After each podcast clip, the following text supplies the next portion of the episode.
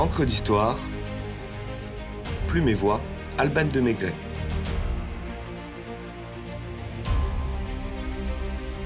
Le mime Marceau, bip.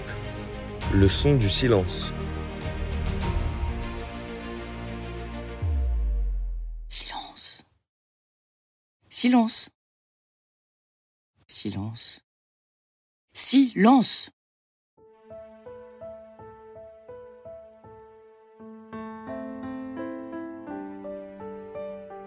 Ce mot résonne si fort qu'il contredit parfois la quintessence, la substance même de son sens.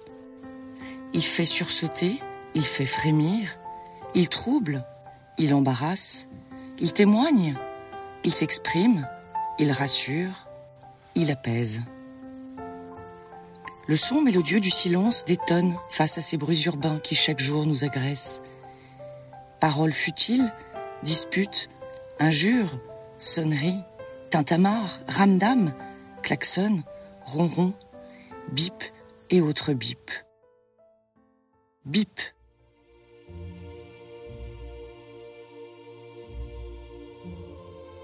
Le bip à qui nous rendons hommage aujourd'hui est l'opposé de cette violence sonore. Le personnage, créé le 22 mars 1947 par Marcel Marceau, est un clown au visage blafard et à l'œil charbonneux, à la bouche écarlate et aux sourcils busqués, coiffé d'un haut de forme dégingandé, orné d'une fleur rouge tremblotante, vêtu d'une sempiternelle marinière et sempiternellement muet.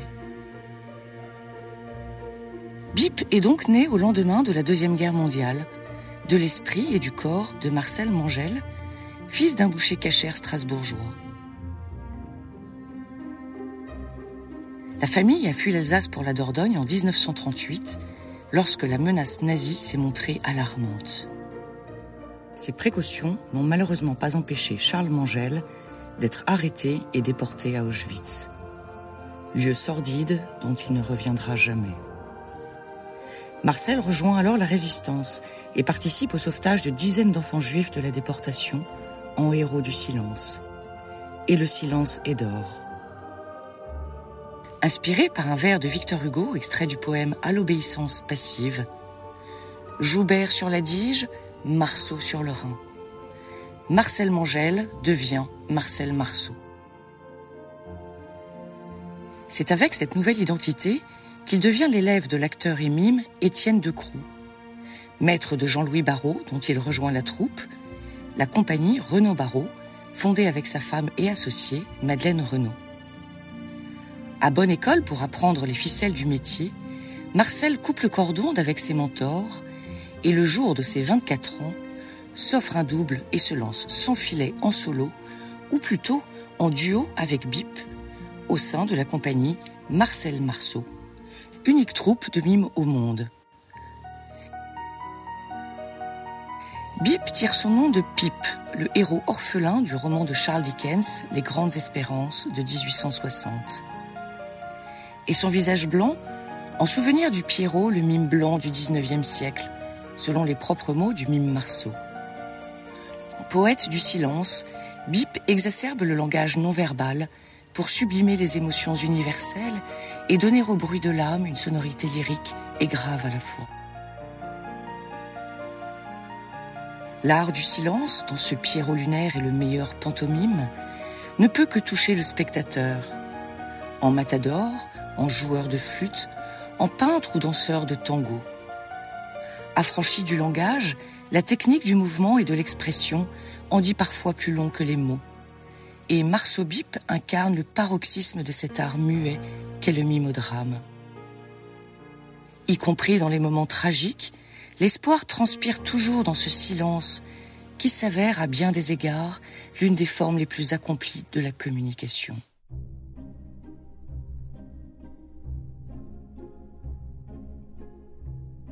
Parle si tu as des mots plus forts que le silence, ou garde le silence, disait Euripide. Le silence vaut mieux que n'importe quelle avalanche de paroles, affirmait Julien Green.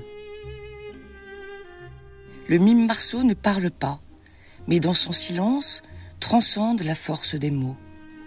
De son observation aiguisée de l'univers, Un bras recourbé, une jambe élancée, un regard troublé, un battement de cils, une bouche plissée, en ciseleur du mouvement, en orfèvre du geste, sculpte avec fantasmagorie un réel bien réel, un réel plus beau que le réel.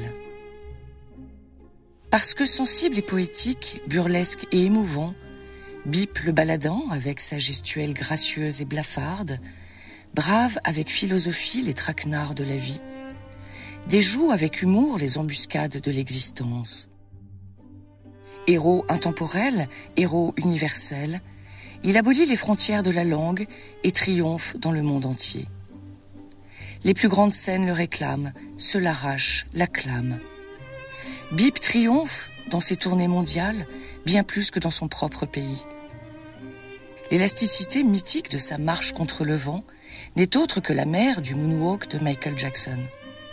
Un pas supplémentaire vers la postérité, s'il s'en fallait.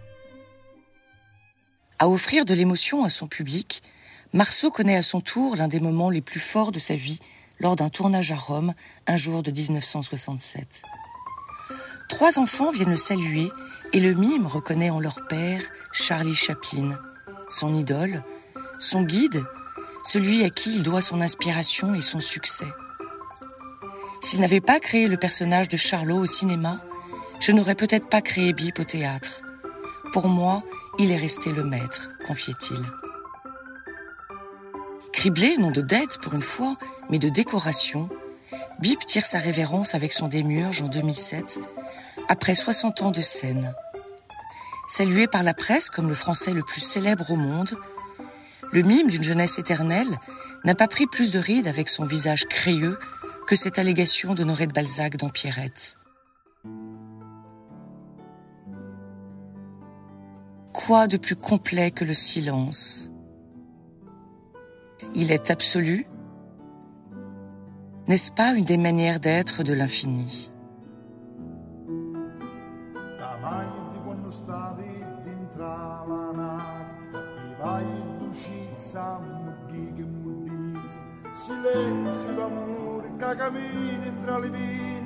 Non è possibile.